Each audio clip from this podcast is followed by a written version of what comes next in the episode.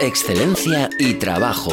Tu podcast sobre nuevas formas de trabajo, liderazgo y sostenibilidad. Patrocinado por Areta y presentado por Mirella Las Heras.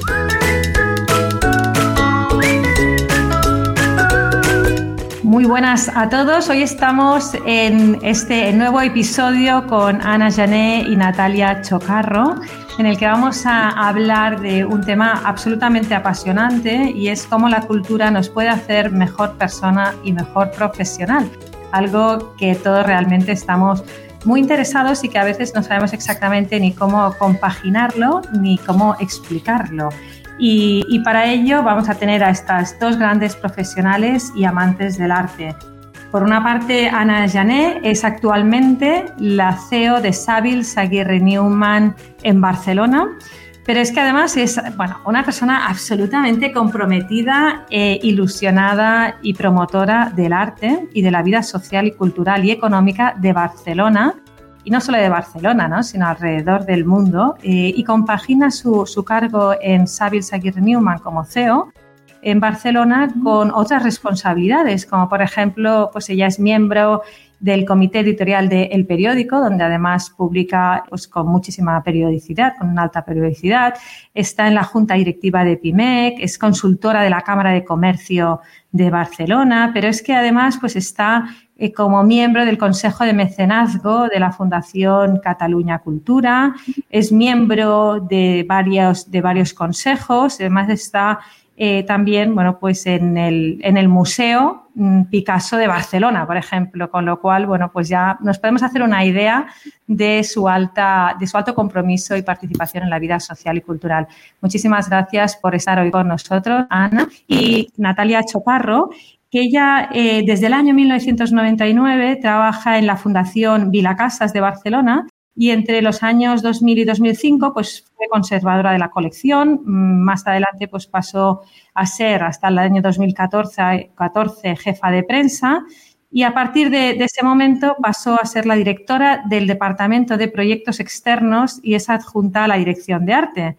Ella, bueno, pues en este momento dirige el programa Itinerart, que es una iniciativa que proyecta a los artistas de la colección a partir de diversos comisariados. Eh, bueno, pues ha sido comisaria de múltiples exposiciones y no las voy a nombrar todas porque sería una lista, eh, es una lista muy larga, pero lo bonito es que incluye a artistas pues en distintas eh, disciplinas, pues como pueden ser la pintura, la escultura y la fotografía.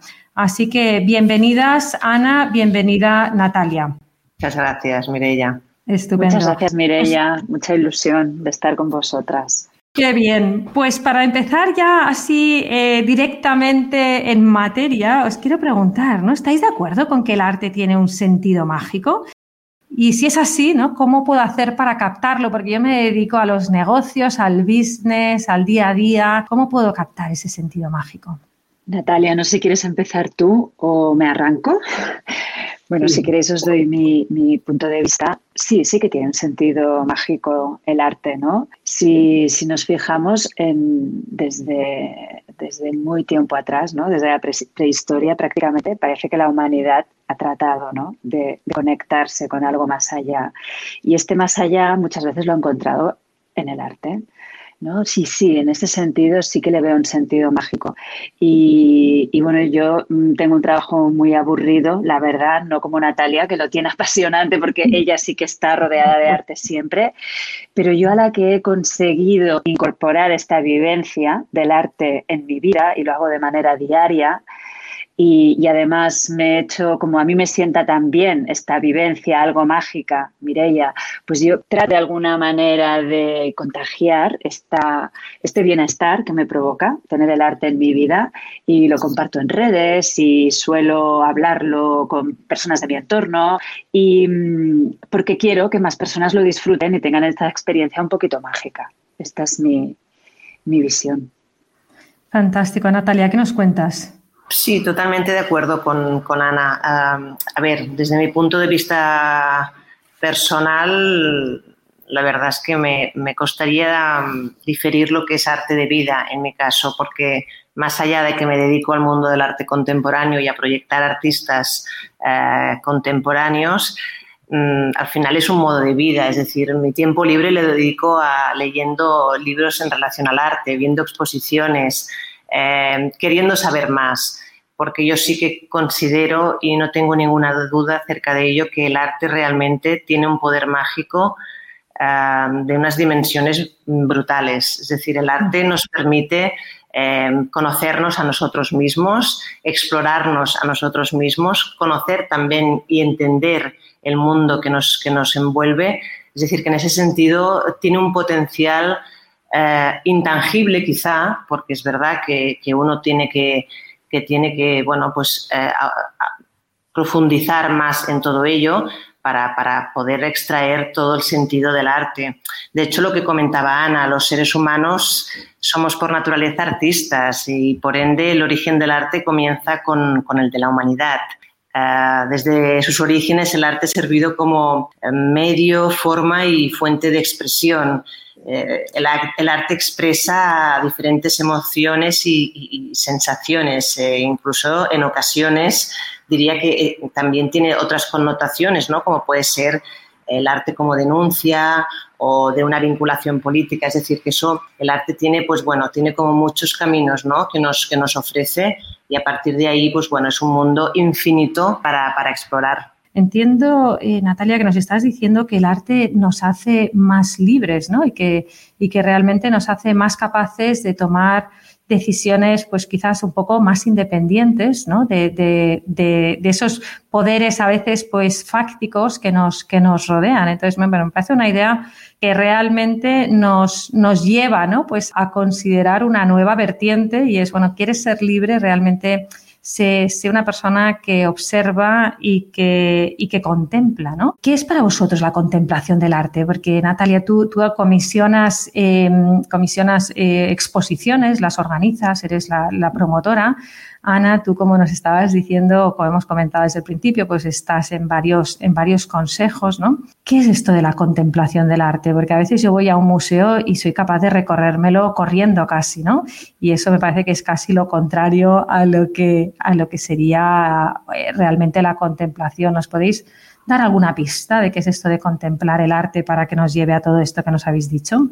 Sí, mm, a ver, desde mi punto de vista, el tema de la contemplación, además, es que es realmente importante porque estamos en un momento, ¿no? Estamos en un momento en el que parece que quizá hemos perdido esa capacidad de contemplar, sobre todo cuando, cuando uno se fija en cómo los jóvenes experimentan eh, el mundo del arte, cómo, cómo se acercan a él, eh, rápidamente, bueno, eh, puedes, puedes sentir cómo esa inmediatez a la cual ellos están tan, tan, tan atrapados, como pueden ser las tablets y demás, les ha, mm, en cierta manera, les prohíbe o les, o les ha alejado de lo que es la contemplación. Y la contemplación, al fin y al cabo, no es otra cosa que, que dejarse interpelar por las obras. Es decir, más allá de los estilos y los, y los diferentes movimientos, que eso ya es, bueno, haber querido entrar en todo ese mundo, dejarse seducir por la obra.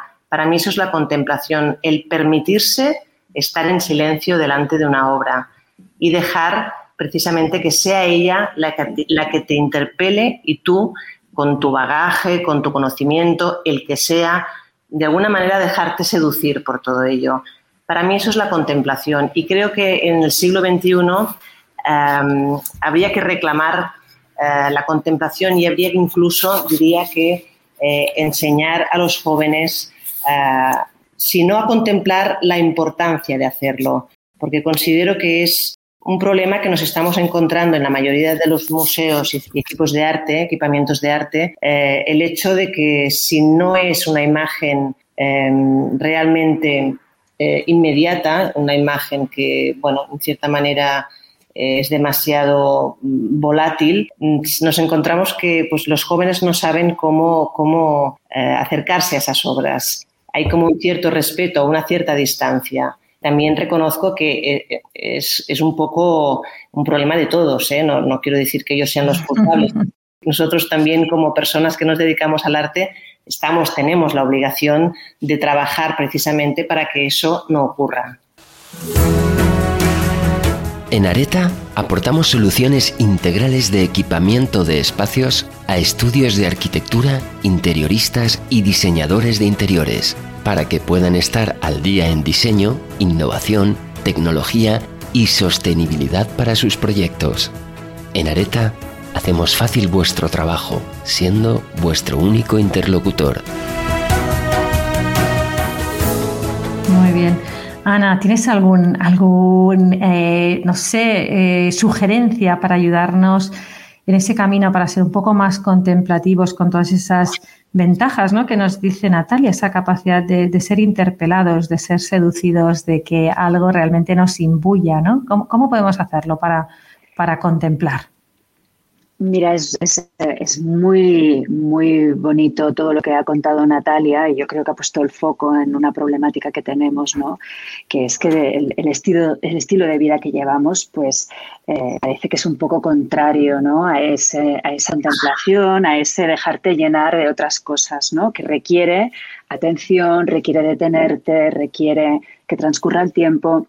Yo, Mireia, me gustaría aportar un elemento que es el de la construcción personal. O sea, el construirte a ti mismo, que pasa por lo que tú comentabas antes, ¿no? Eh, que, es lo que también el estar en contacto con, el arte y las diferentes formas de la cultura, el conocerte a ti mismo, el, entender a los demás, el entender al mundo, que esto es un proceso que dura la vida entera. Esta construcción personal, que tiene mucho que ver con la libertad, que tú también lo apuntabas, ¿no? La libertad real es la interior y pasa por irse construyendo a uno mismo, ¿no? Esto realmente eh, un instrumento magnífico para poderlo hacer y requiere tiempo y requiere dedicación, pero también es un gran placer.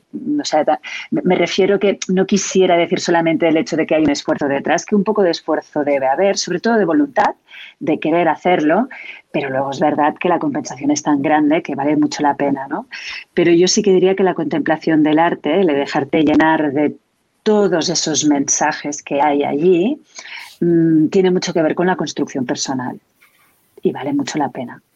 Bueno, me parece una perspectiva preciosa, ¿no? O sea, esa construcción, esa autodeterminación, ¿no? Que al final cada uno vamos decidiendo con nuestras, eh, con nuestras acciones, con nuestra capacidad, como decías, ¿no? De contemplar, de ser libres, ¿no? Vamos construyendo quién somos y, realmente esa contemplación del arte es un placer, pero es un placer arduo, ¿no? Es como al final correr la maratón, ¿no? Quien la corre dice que, lo disfruta, pero no deja de ser un placer arduo, que, han tenido que, durante muchos meses, incluso años, pues poder entrenarse para llegar a disfrutar aquello, ¿no? Y, y realmente el arte quizás pues tiene ese elemento que, que, no, que tenemos que aprender, aprender a disfrutarlo Estamos hablando del arte y, tengo aquí a estas dos personas que sois tan, conocedoras de lo que es tanto el arte, ¿no? Pues como un producto que realmente eh, se puede consumir en los museos, etcétera, pero también el arte eh, en general en la vida, ¿no? Y,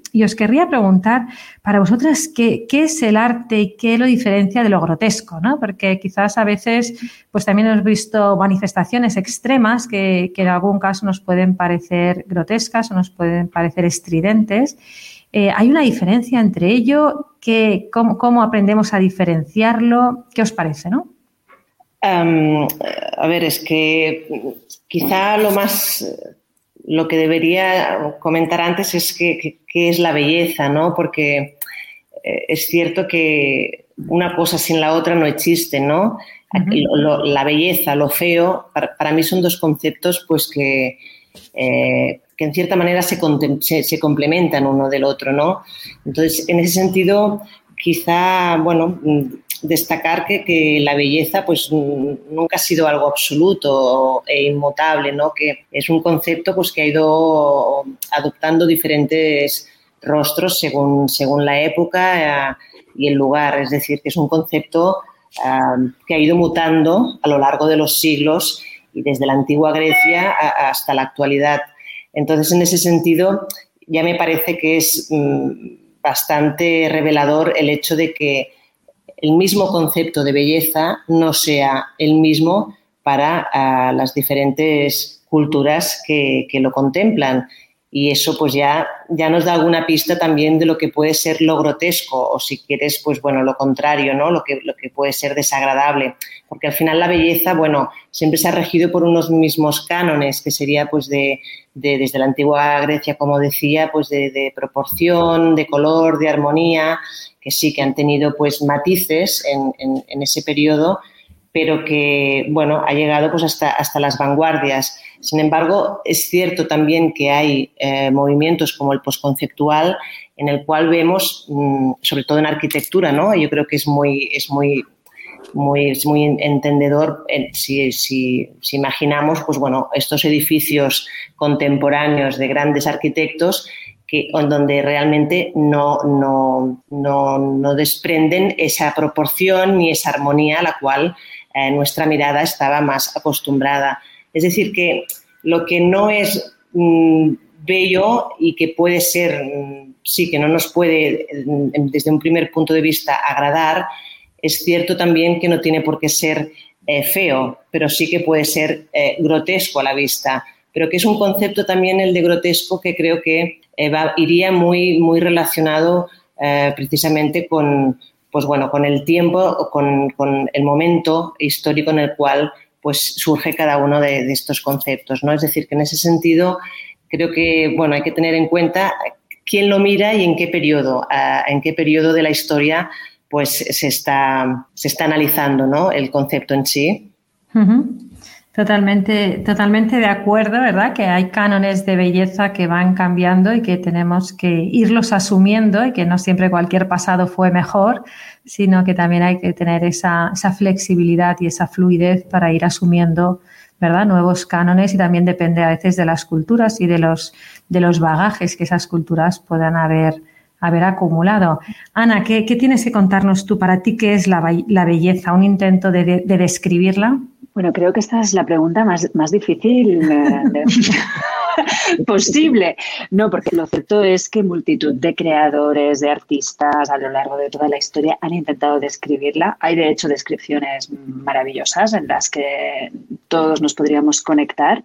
Pero esa es la gracia de la belleza, ¿no? Eh, lo comentaba Natalia, que es diferente según las culturas, también algo diferente según las personas, pero en el fondo también es verdad que lo bello es, genera grandes consensos. Y, también tiene este punto de mágico y, que, que tiene que ver pues con nuestra humanidad, vamos a decirlo así, ¿no? Con, lo que es nuestra historia, nuestros anhelos y nuestras ganas de conectarnos con, con algo que nos provoque placer, que nos dé paz que, que, nos conecte con, con, líneas de vida, vamos a decirlo así, ¿no? Como, como lo, en relación a em, pues eh, líneas podríamos decir más de destrucción o de muerte, vamos a decirlo así. Entonces, en relación a la belleza, a mí lo que, lo que me parece muy interesante es que eh, si somos capaces de tomar conciencia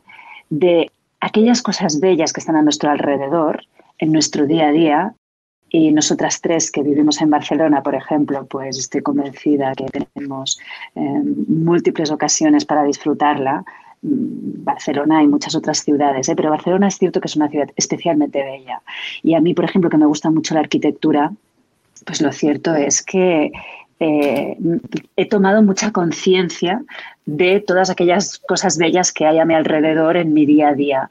Y esto es algo que lo utilizo casi os diría como un instrumento en positivo que me impactan mis emociones, que evidentemente si tengo un día de tristeza es difícil que me la elimine, pero sí que puede tener un efecto positivo en mí. Esto estoy hablando de algo como muy práctico, ¿no? Yo lo he llevado a una practicidad casi como muy... Pero, pero en realidad es como, como algo muy especial, ¿no? Porque es tomar conciencia de que tienes la posibilidad de disfrutar de algo que impactará positivamente en tus emociones, es extraordinariamente poderoso. Y yo hay veces que tengo días de jornadas laborales eh, muy duras, que no he tenido tiempo de pasear y si voy paseando encima voy enviando mails por, por la calle, pero en mi casa em, tengo libros que eh, me provocan esta misma emoción, ¿no? De la conexión con la belleza, pues porque son de arte o son de arquitectura o son de cosas que a mí me generan este impacto positivo en las emociones. Y esto es algo que, que estoy convencida que si todos cogiéramos hábitos de este tipo, viviríamos mucho mejor.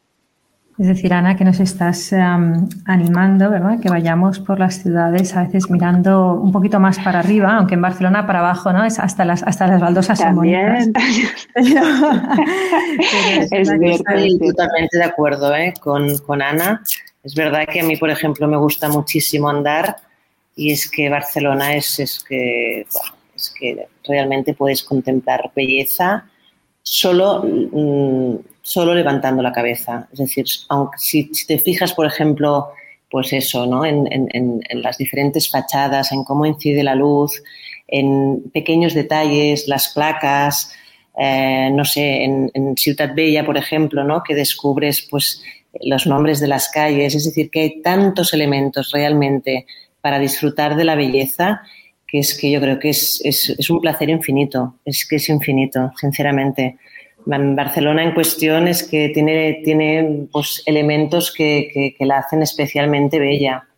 sobre todo es el, también creo que, bueno, es una ciudad mediterránea, la luz es muy especial, pero mm, la misma arquitectura modernista, que es que en el Achampla, pues bueno, hay muchísimos ejemplos, ¿no? De cómo ese movimiento que capta la fachada de, de muchos edificios, eh, bueno, es que es un, es, bueno, es un lujo vivir en Barcelona, ciertamente. Bueno, por eso de no ponerle los dientes largos a los que nos estarán escuchando desde otras ciudades, ¿no? Pues en primer lugar les invitamos a visitar Barcelona, pero la realidad es que, bueno, en concreto, pues en todo el territorio nacional, en España hay ciudades preciosas y, cada una, y también en otros territorios, que, que, la cuestión es tener esa capacidad de observación, ¿verdad?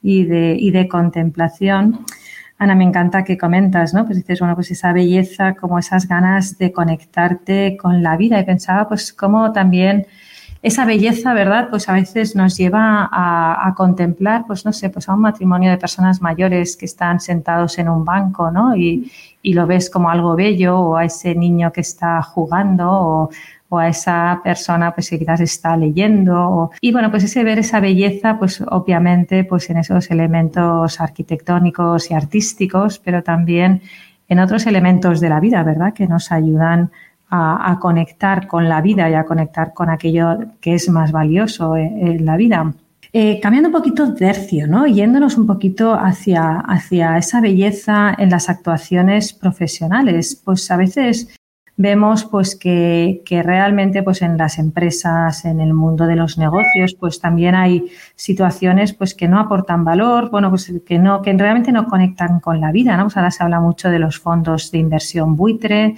de empresas que destruyen valor, ¿no? Y por lo tanto, pues al revés, se intenta también pues buscar esos fondos éticos, ¿no? Sabemos que hay empresas que, que pueden ser abusivas pues en sus relaciones con los empleados, ¿no? En lo profesional, ¿qué os parece que diferencia al buen, al buen directivo, al que, hace de su trabajo un arte, eh, versus o frente a aquel que realmente pues hace de, su trabajo pues una, una cuestión pues de beneficio propio sin tener en cuenta cómo eso afecta a los demás, ¿no? Cómo hacer del trabajo directivo un arte. ¿Qué os parece? Quizás, Ana, eh, te invito a, participar en este caso primera, pues porque estás más directamente relacionada, pero por supuesto me nos encantará escuchar a Natalia. Pues Mireia, es, es, muy interesante lo que planteas. Mm, a ver, al margen de cuestiones éticas, que, a ver, yo tengo la teoría de que eh, un directivo que tiene malos comportamientos, pues eso le servirá para el corto plazo, pero en el, medio, te diría, ya ni siquiera en el largo, sino en el medio, eh, le va a pasar factura, se está acabando su propia tumba profesional. Yo esto lo tengo clarísimo y de ejemplos hay un montón.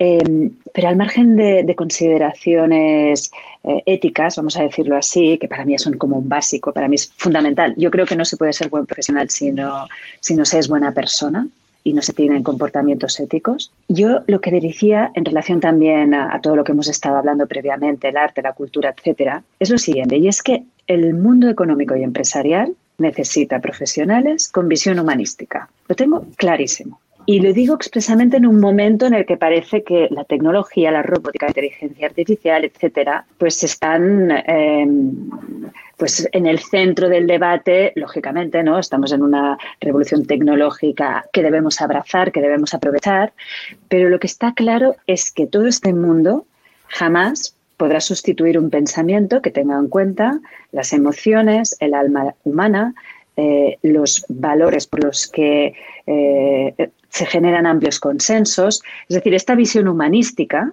la tenemos que aportar las personas, porque es lo que nos va a dar buenos resultados. Y, creo que las empresas que no la incorporen, mm, pues van a ser irrelevantes eh, en, un cierto tiempo.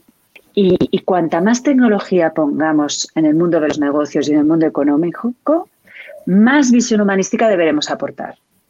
Y ahí, pues bueno, desde este punto de vista yo pienso que estamos ante, ante un escenario muy, muy sugerente y muy interesante, porque, porque creo que se va a evidenciar que necesitamos toda esta visión más conectada con, con, con poner las personas en el centro. Muchísimas gracias, Ana. Me parece una visión muy positiva y realmente muy necesaria, ¿no? Pues esos, esas personas porque al final los negocios no dejan de ser hechos por personas para personas.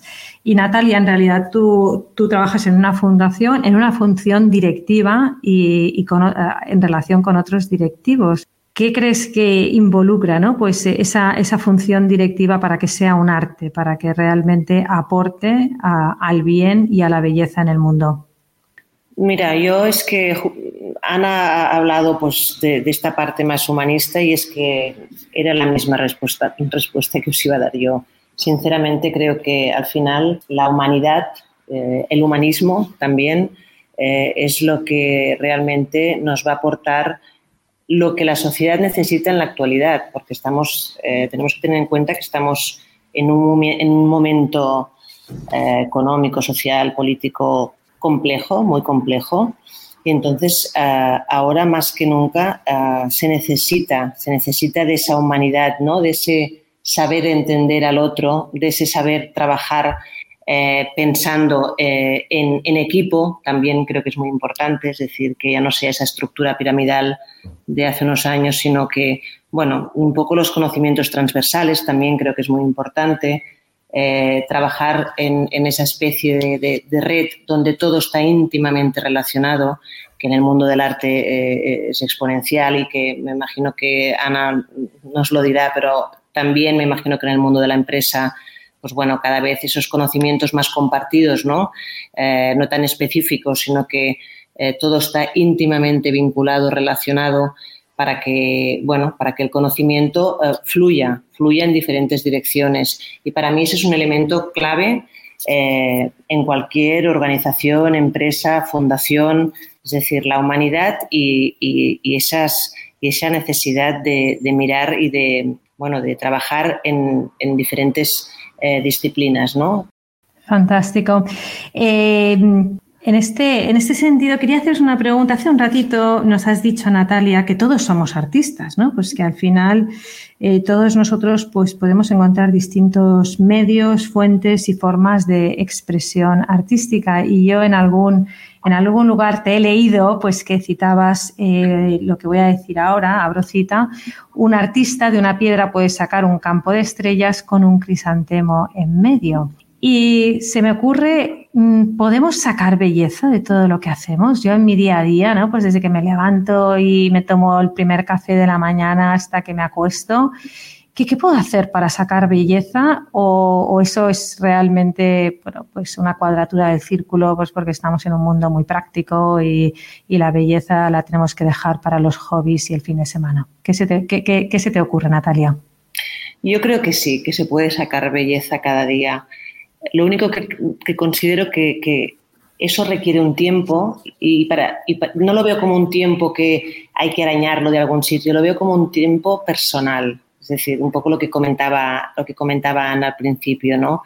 Bueno, pues a veces he tenido un día muy complicado y quizá pues mm, estoy hojeando un libro de arte, de arquitectura eh, realmente para conectarme con aquello que a mí me satisface, con aquello que a mí me hace más persona, o con aquello que a mí me, da cierta, bueno, pues tranquilidad probablemente, o me, o me, permite soñar. Claro, el arte en cierta manera también pues tiene ese componente de evasión.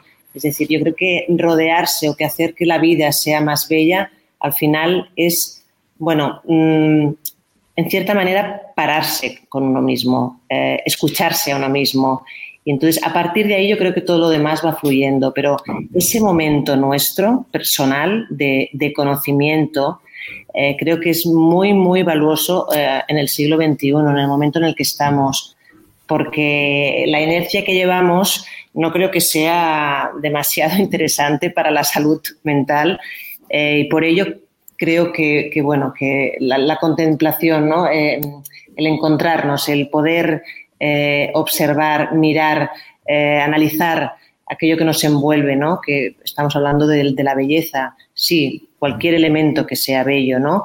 Pero crear la belleza también es posible, pero sobre todo desde, mi punto de vista, desde, desde esa eh, contemplación, ¿no? Desde ese conocimiento también personal de cada uno de nosotros. Qué bonito. Muchísimas gracias, Ana. En este respecto a lo que decía Natalia, eh, yo te he oído hablar de que hay iniciativas de, que fomentan o favorecen la salud mental a través del arte. Quizás nos podrías ayudar a comprender un poquito mejor cómo se relacionan estos dos aspectos, la salud mental y el arte, y, y en tu experiencia cómo lo utilizas, ¿no? Pues para quizás incluso cuando tú diriges a otras personas, pues para asegurar, ¿no? Pues que tengan esos espacios saludables en la vida. Sí, la verdad es que es, muy, muy bonito pensar en estos términos, ¿no? De cómo el arte o cómo la arquitectura, el diseño de los espacios, la luz. Antes Natalia mencionaba la luz, ¿no? Que a veces paseando, pues según como de la luz en un sitio u otro, esto es fundamental también para nuestras emociones.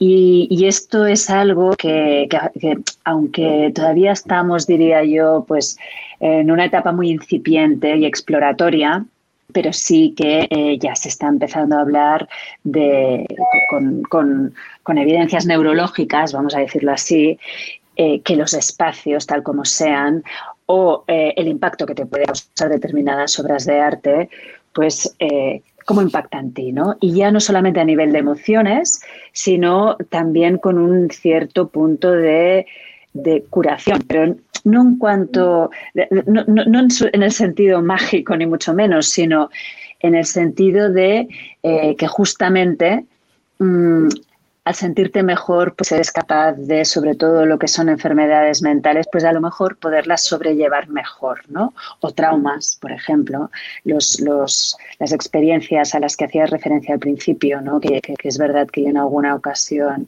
las he, hablado de ellas porque me parece interesantísimo que se analice esta vía, eh, porque creo que los museos cogerían una nueva dimensión muy interesante y, lo cierto es que ya hay algunas experiencias en este sentido en museos del mundo y también en, cercanos nuestros de eh, cómo terapeutas han seleccionado determinadas obras de arte para determinadas personas, pues esto, ¿no? Con, determinados traumas y, cómo mm, había evidencias de que estaban mucho mejor. Entonces, Claro, lógicamente esto es un ingrediente más de toda la terapia curativa que deben seguir, ¿no? Pero me parece importante.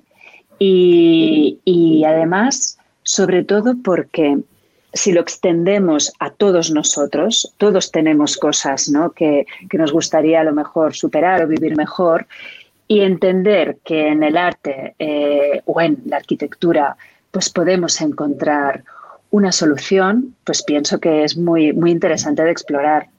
Y bueno, y, en cuanto a nuestra profesión, ahora ya lo llevo al terreno profesional nuestro. Nosotros, entre otras cosas, en mi organización nos dedicamos a diseñar espacios de trabajo y ahí sí que tenemos pruebas muy evidentes de eh, tal como sean las oficinas, em, cómo estén diseñadas, cómo sean los colores, cómo sean los materiales, eh, si están enfocadas o no a cuidar a las personas bueno, eh, o sea, tenemos estudios muy evidentes de bien, en, términos de bienestar, en términos de arraigo a la organización, en términos de clima, entre, entre los profesionales que trabajan en ese espacio y en términos de rentabilidad, pues es bastante impactante y todos deberíamos ser conscientes de cómo nos afectan los espacios que, en los que desarrollamos pues, nuestras actividades profesionales y no profesionales y personales, mm, cómo nos afectan y deberíamos cuidarlos, porque esto muy a menudo no tiene que ver con el presupuesto, sino con otros aspectos que, vale la pena cuidar. Ana, esto es muy interesante porque efectivamente, ¿no? Pues hace unos años, eh, podemos pensar en décadas quizás, ¿no? Pero había edificios cívico-laborales, ¿no? por decirlo de alguna manera, pues por ejemplo el Hospital de San Pau, ¿no? pues, ah, que, es un edificio maravilloso pues, del modernismo catalán, ¿verdad? Fábricas como la famosa Fabra y Coats ¿no? del barrio de San Andreu en Barcelona, o la famosa Casa Ramona que hoy, que hoy alberga al Caixa Forum, o la Casa Felipe que hoy alberga pues, a la fundación eh, en la que trabaja Natalia Vilacasas, ¿verdad? Y, sin embargo, hoy no se construyen esos edificios, ¿verdad?, de un valor artístico tan elevado. O sí, ¿no? A lo mejor me estoy equivocando y me tienes que corregir y me tienes que decir, oye, sí, sí, sí. Lo que pasa es que son de otro estilo y quizás no veremos su valor hasta dentro de, unos, de unas décadas o de unos siglos, ¿no? Entonces, sería mi, primera pregunta y después os preguntaría, ¿no? ¿Qué importancia tienen este tipo de edificios pues urbanísticamente, ¿no? Al final una empresa eh, ha de aportar pues no solo un bien o un servicio al cliente, sino también al entorno, a, a la sociedad en la que esa empresa está arraigada, ¿no? Pues es una de esas responsabilidades, eh, responsabilidad social, ¿no? Pues de, la empresa, pues es aportar, pues al entorno, pues a la ciudad, al, a la región, al país y, en general, pues al mundo, ¿no? Y quizás, pues durante muchos, muchos años, pues esas empresas han, han, han aportado, pues aportando esa belleza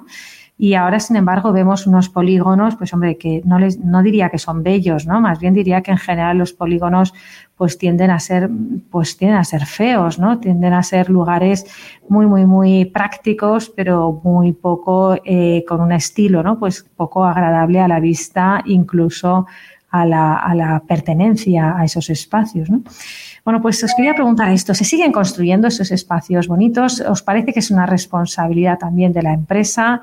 ¿Cómo afecta esto a las personas que allí trabajan? Que Ana ya nos has hablado un poquito. Quizás Natalia, tú que vives, eh, digo, vives en tu vida laboral, ¿no? Pues en un edificio como es Casa Felipe, que es una maravilla y una verdadera joya de la arquitectura eh, en Barcelona, pues quizás nos puedes decir, ¿no? Pues cuál es tu, perspectiva y luego pasamos a Ana. Sí, ah, yo en este sentido creo que bueno, hay, dos vías, ¿no? Eh, eh, nosotros en concreto, la Fundación Vila Casas, es cierto que, bueno, eh, uno de los, objetivos de esta casa fue rehabilitar edificios arquitectónicos que habían tenido pues, un peso específico en la historia del país. por ello, Casa Falit pues, es la sede de la Fundación Vila Casas, Can Mario en Palafrugell formaba parte de la, antigua, de la antigua fábrica de corcho, el Palau Solterra es un edificio de la arquitectura civil gótica de, en Torroella de Montgrí o el Museo Canframis en el Poblenou, una antigua fábrica de lavado de lana que, bueno, Vas Arquitectos hizo un, trabajo de rehabilitación maravilloso. Es decir, que quizá en las ciudades que están tan concentradas como es el caso de Barcelona, la opción mm, quizá la más inteligente es rehabilitar edificios que tienen un peso específico y siempre que haya posibilidades, por supuesto. Y esa es la opción que ha tomado la Fundación Vila Casas. Pero también es cierto que en los últimos tiempos pues estamos asistiendo a una casi carrera por, por edificios arquitectónicos de a ver quién lo hace todavía más difícil. Eh, edificios que son auténticas maravillas y que también, pues bueno, estoy pensando en el Guggenheim de Bilbao, ¿no? Cómo consiguió cambiar pues bueno, todo el, paisaje urbano de, la ciudad, ¿no? Cómo cambiaron las rías y, bueno, realmente cómo esa, arquitectura, esa nueva arquitectura consiguió, consiguió precisamente a través de la cultura, a través del conocimiento que estábamos hablando ahora, bueno, pues que Bilbao, pues eh, de alguna manera floreciera o emergiera como una de las grandes ciudades españolas, ¿no? Quiero decirte que yo creo que están existiendo o cohabitando los dos modelos al mismo tiempo. Por una parte, vamos a rehabilitar edificios. Eh, por ejemplo, en Málaga también está pasando, ¿no? El Museo Picasso de Málaga. Y a la vez hay edificios de nueva planta que desde mi punto de vista hay algunos de ellos son excepcionales y considero que sí que deben tener en cuenta, pues bueno, sobre todo el bienestar de los trabajadores, porque son espacios donde la luz incide de una manera muy interesante. Eh, bueno, esos dos modelos, ¿no? Eh, como decía, quizá Barcelona no se puede permitir edificios, bueno, ahora estamos con, con la polémica, ¿no? De, si realmente el Hermitage finalmente eh, pues llega aquí a Barcelona y, y hay que ver todavía esto. Supongo que Ana está muy, muy, controla muy bien este tema, mm, es un tema complicado, pero que, bueno, pues que esos dos modelos son los que de alguna manera estamos viendo que, estamos, que están cohabitando en, un mismo momento en diferentes ciudades europeas. Es mi punto de vista. Qué bonito, eh, Natalia, realmente el ejemplo que nos has puesto, ¿no? Como Bilbao es una ciudad que ha sido, entre comillas, reconstruida, ¿no? Pues en cierta medida, ¿no? Pues como, como capital eh, realmente ligada, ¿no? Pues a la cultura y a ese, a ese valor artístico alrededor de un, de un museo, pues algo que no, que no es tan habitual, ¿no? Pues en estas últimas décadas, que quizás sí que lo era, pues eh, en otros momentos históricos. Y Ana, me encantará, por favor, que nos hables, ¿no? Pues desde tu perspectiva, pues si se están construyendo esos edificios de, valor artístico, que seremos quizás más capaces de, captar ese valor, quizás, ¿no? Pues en unos años y, y, respondiendo, ¿no? Pues a veces a una capacidad de ver las cosas en perspectiva y después quizás pues también saber pues tu, perspectiva porque sé que has sido una persona pues que has estado pues involucrada en, ser eh, portavoz ¿no? pues de esta de esta posibilidad del Hermitage en, en nuestra en nuestra tierra de Cataluña. Mm, varias, varias consideraciones. Em, la primera es que, sí que se está haciendo muy buena arquitectura, perdonad, sí que se está haciendo muy buena arquitectura a mi modo de ver mm, en términos generales, aunque también hay una corriente muy de eh, no a la espectacularidad de los edificios, ¿no? Sino una arquitectura pues más, más humilde, vamos a decirlo así, y que a lo mejor lo realmente relevante, lo que se valore de determinado edificio, sea más bien, por ejemplo, sus criterios de sostenibilidad, eh, en lugar de a lo mejor si es especialmente bello, vamos a decirlo así, ¿no? Esta corriente ahora mismo en la arquitectura está, ¿no? Mm, que no me parece mal tampoco, ¿eh? que haya diferentes corrientes y que pongan el acento en unos aspectos u otros en el, transcurso de la historia. Yo quisiera aportar aquí algo eh, que creo que es muy inspirador y muy interesante, que fue la, la, iniciativa que anunció hace unos meses la presidenta de la Comisión Europea, Ursula von der Leyen, sobre la creación de una nueva Bauhaus. Esta nueva Bauhaus, que ya define como un espacio de co-creación donde arquitectos, ingenieros, artistas eh, y mencionan los estudiantes también expresamente, pues eh, lleven a Europa al liderazgo en economía circular. A mí de, esta iniciativa lo que me parece muy interesante es que rescata eh, los valores de, la escuela de la Bauhaus original, que fue una escuela de arquitectura y arte eh, que, se, que se fundó en Alemania tras la experiencia traumática de la Primera Guerra Mundial y que podría ser un tiempo algo parecido, salvando las infinidades de distancia ¿no? entre una guerra y el virus que hemos pasado, pero bueno, sí una sociedad que está en crisis, que se tiene que reconstruir, que, se tiene que crear nuevas oportunidades. Y la Bauhaus nació con esa vocación ¿no? de, reconstruir físicamente, pero en ciertos aspectos también espiritualmente, eh, Alemania, que estaba arrasada, y Europa, ¿no? también tener impacto más allá. Y por conectar con, tu pregunta, Mireia, lo que me parece muy interesante es que la Bauhaus reivindicaba, la Bauhaus original reivindicaba el derecho a la belleza para todo el mundo. Y en concreto ellos construyeron mucho parque social destinado a, la clase trabajadora de la época, em, edificios que fueron de gran calidad arquitectónica y que expresamente quisieron que fueran bellos, porque entendían que la belleza eh, era un derecho porque impacta en tu calidad de vida Y a mí lo que me parece muy esperanzador es que eh, von der Leyen, cuando anunció la creación de una nueva Bauhaus, que luego lo difícil será esto convertirlo en proyectos concretos en las ciudades concretas europeas que son muy diferentes entre sí y tratar de ver cómo impactan en positivo, ¿no? en la economía, en la sociedad, etcétera. Pero lo que me pareció muy interesante es que ella hizo mención a sostenibilidad, innovación, cohesión social y belleza. La puso al mismo nivel. Y esto creo que es algo que entronca muy bien con la mejor tradición humanística europea y que es algo que eh, debemos abrazar, porque estoy convencida que, que, será para mejor.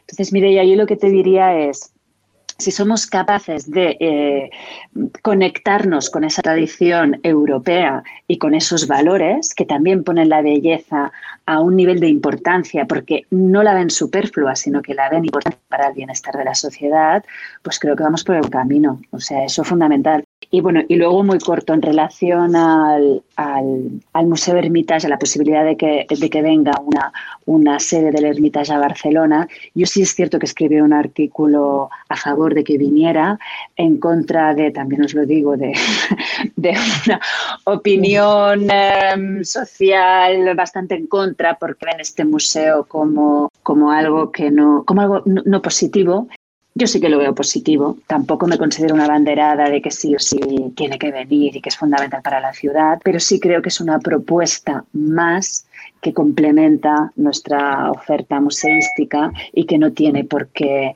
quitarle valor a lo que hay, sino que complementarlo. Y, y ese es mi punto de vista, simplemente. Oye, bueno, me parece que hemos tocado unos temas tan, tan apasionantes que, que, esto habrá que escuchar varias veces este podcast para realmente ir desgranando, bueno, pues todo lo que nos habéis dicho, ¿no? Pues en el siglo XXI hay que reclamar, ¿no? Pues ese derecho a la contemplación, nos decía Natalia, ¿no? Pues porque contemplar es dejarse interpelar, es, es dejarse seducir y es permitirse estar en silencio delante de una obra. Me parece que esto es una labor, pues no sé si de toda una vida, pero sí que es una labor pues que hay que que hay que cultivarla en uno mismo pues para podérsela transmitir a los demás. Eh, y tú, Ana, nos añadías a todo esto pues que, que, además es un elemento de construcción personal, ¿verdad? Que es construirse a sí mismo y hacerse capaz, capaz de esa libertad a la que todos aspiramos, que es esa libertad interior, que es la más importante y la más interesante, por supuesto, sin despreciar la libertad también exterior. Y a la vez nos hablabas de que, de que esa, esa contemplación es un placer, pero es un placer arduo, es un placer que hay que, que hay que ser capaz de conquistar. Porque todos somos artistas, nos decías, ¿verdad, Natalia? Y somos artistas, pues que que podemos encontrar un medio, una fuente y una forma de expresión y que no, no, podemos dejar ¿verdad? que lo externo eh, pues quizás aniquile ese artista que, que cada uno de nosotros eh, somos y que cada uno de nosotros estamos quizás llamados a ser incluso, ¿verdad?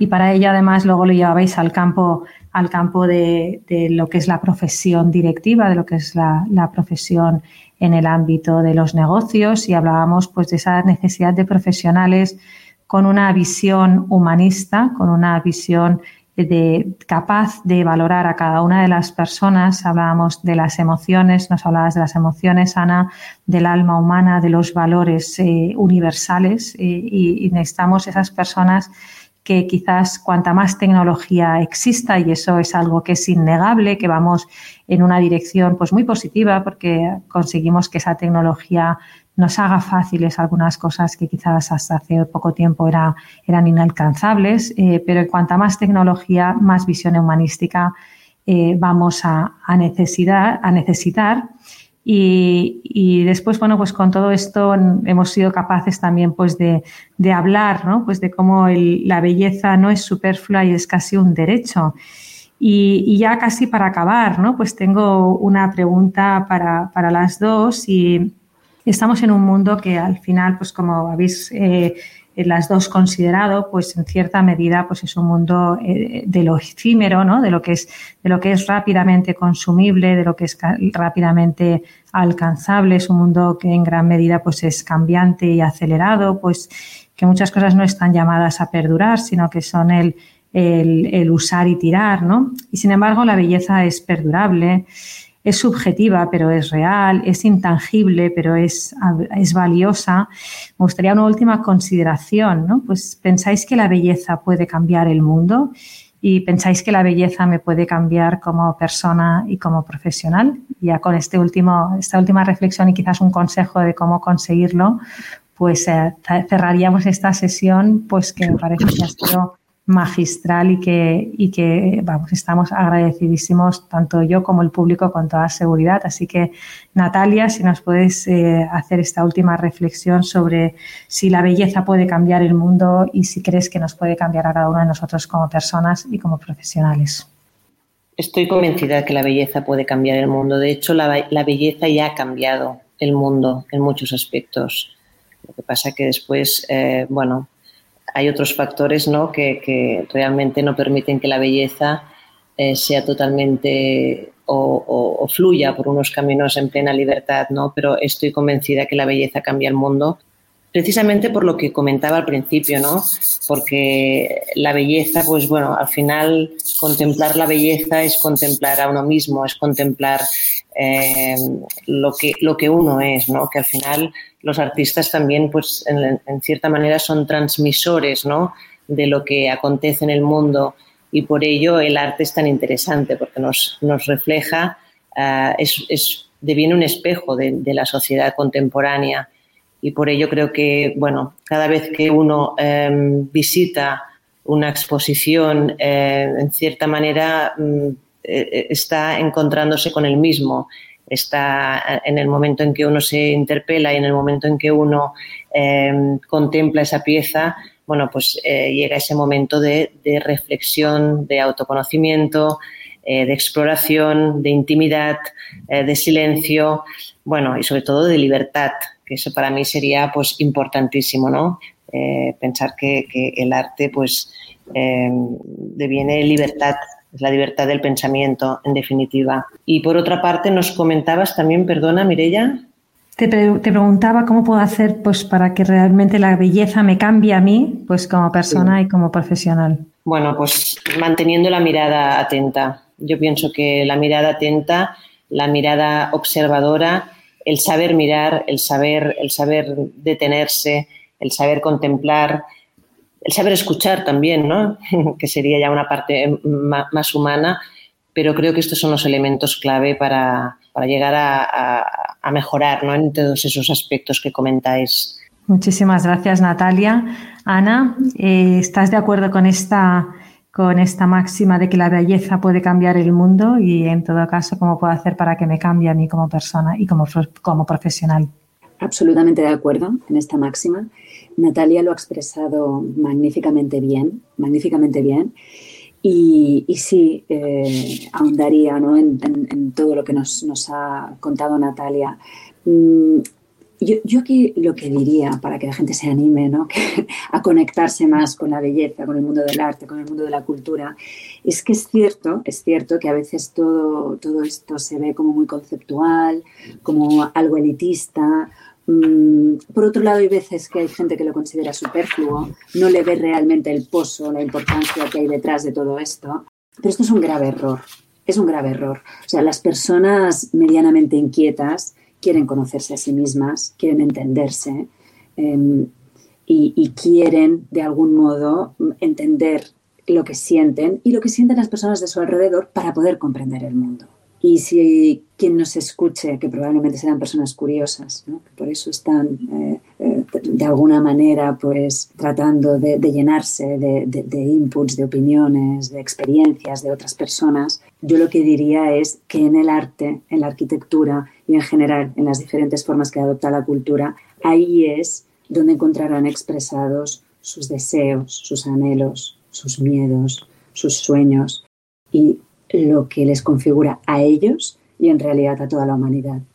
Bueno, pues con este consejo de mantener la mirada atenta, con este, con este ánimo y este impulso que nos has dado, Ana, para realmente reconectar con nosotros mismos, con nuestros sueños, con nuestro yo más íntimo y creo que realmente, como, como, habéis apuntado, pues las personas que nos están escuchando, pues claramente nos están escuchando porque en cierta medida ya han conectado con el arte, han conectado con ese deseo de conocer más, con ese deseo de conocer mejor, con ese deseo de ir al fondo. Así que agradeceros a las dos vuestras reflexiones, la gran labor que hacéis pues por, por la ciudad y por el mundo entero, porque al final el arte es algo que, no se circunscribe a un espacio y a un tiempo Así que muchísimas gracias pues, por haber compartido con nosotros y también pues, por todo el trabajo que lleváis ya de, bagaje y, de aportación en este ámbito.